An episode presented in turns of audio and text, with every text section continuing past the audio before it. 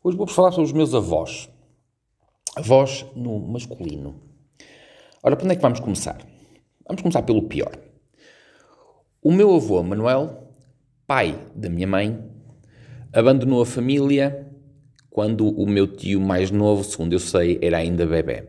Deixou a minha avó com sete filhos, pôs-se a monte para a Alemanha, supostamente para ir trabalhar, e nunca mais voltou, nunca mais deu um tusto para a família e deixou, literalmente, segundo a minha avó conta, e nos tempos uh, que eu sei que era verdade, porque toda a gente diz a mesma coisa, deixou os filhos a passar fome e nunca quis saber de mais nada. Voltei a ver essa personagem, uh, já eu adolescente, porque alguém foi desencantado debaixo de um calhau qualquer, mais valeu terem deixado lá ficar, e ele apareceu. Portanto, devo ter estado com ele no máximo 4 horas. É, é avô de nome, porque eu sei que é de sangue, mas não tenho qualquer afinidade com ele.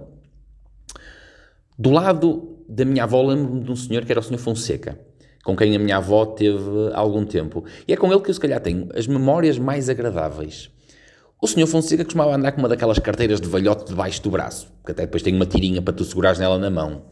Tinha sempre a carteira cheia de papéis e comprava-me arroz e milho e levava-me à baixa para eu dar às pombas. E esta memória é das coisas mais agradáveis que eu tenho.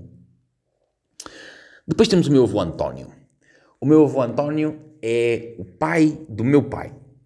O meu avô António, tal como o meu pai, é um grande postal o meu avô António era um postalíssimo. Ninguém sai às pedras da rua, como diz o grande filósofo Camilo. O meu avô António talvez tenha sido mais conhecido em Penafiel por causa da mota. Era o Silva do Motão, como o conheciam lá na altura. E cheguei a passar férias, algumas férias no verão, em casa da minha avó. Um dia falo sobre essas férias, tem coisas engraçadas também. Uh, cheguei a andar de moto com ele algumas vezes, durante esse período de férias, porque levava-me com ele ao café, e eu lembro que morria de medo. Porque o meu avô não andava 100 metros sem que estivesse a tirar uma das mãos do guiador para cumprimentar alguém. Dava-me literalmente a sensação que ele conhecia toda a gente lá na zona. Era horrível. Era horrível no sentido de quem vai atrás, que sempre a vê-lo a levantar as mãos eu pensei, o homem vai se matar, é desta que vamos morrer todos. Não, nunca aconteceu. O meu avô conduzia como ninguém, até porque ele tinha uma moto que ainda hoje vive na minha memória, na da, memória da minha infância e, e, com a qual eu sonho. O meu avô tinha uma Triumph 500 de 58, 59, assim qualquer coisa, que chegou a ganhar concursos de motas antigas, ainda com o meu avô, só que na altura, devido ao estado da moto, não ganhava primeiros prémios, mas ganhava segundos. Isto porque o estado da moto, apesar de ser uma clássica, era um estado de utilização diária. Porque basicamente o meu avô era como se tivesse na altura um Ford T e continuava a ir para o trabalho todos os dias com um Ford T. Só que era Triumph. E eu lembro dessa moto, e a única fotografia que eu tenho, se não estou em erro, é o meu pai e a minha mãe, quando eram muito novos e namoravam ainda, sentados em cima da moto. Acho que vou pedir essa fotografia à minha mãe e vou emoldurá-la, porque simplesmente é, é, das melhores memórias que eu posso vir a ter. Até porque é o meu pai e a minha mãe em cima da moto. Mamã, se estiveres a ouvir isto, saca-me essa fotografia, porque eu quero-a. E do meu avô, eu, eu lembro que o meu avô só conhecia dois nomes de mulheres.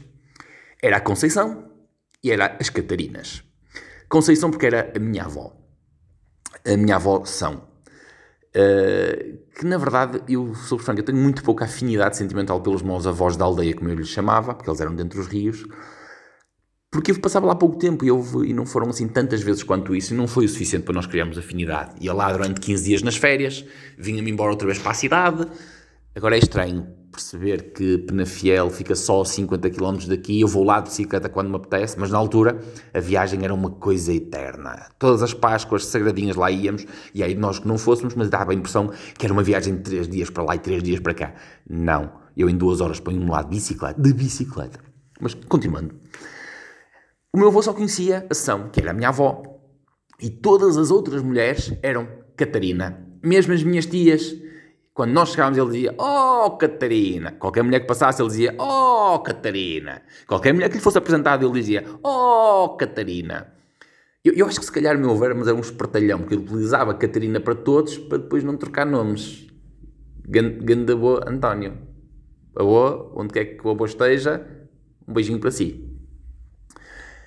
E depois tive aquela que para mim é personagem mais parecida com o eu ter tido verdadeiramente um avô, um avô masculino, que é o Vilhena, que apesar de não, ter, não ser meu avô, é, é, é a personagem que eu, que eu vi e que senti mais como o papel do avô. Faz-me lembrar um bocadinho o avô da Amy. Aquela, aquela coisa do, do avôzão, do avô, porque era assim um homem fortalhaço, com uma história de vida incrível que eu, que eu admirava imenso. Só tenho pena de não poder ter dito isso, mas eu tenho, este, eu tenho esta merda deste dedão de admirar as pessoas e fico ali a admirar e não digo aquilo que devia dizer na hora certa e depois um dia as pessoas morrem e nós ficamos com isso entalado na garganta de porquê que eu não disse? Porquê que eu deixei para amanhã? Olha, onde quer que tu estejas, apesar de não seres meu avô, acredita que no coração és. E pronto, basicamente foi isto. Eu volto amanhã.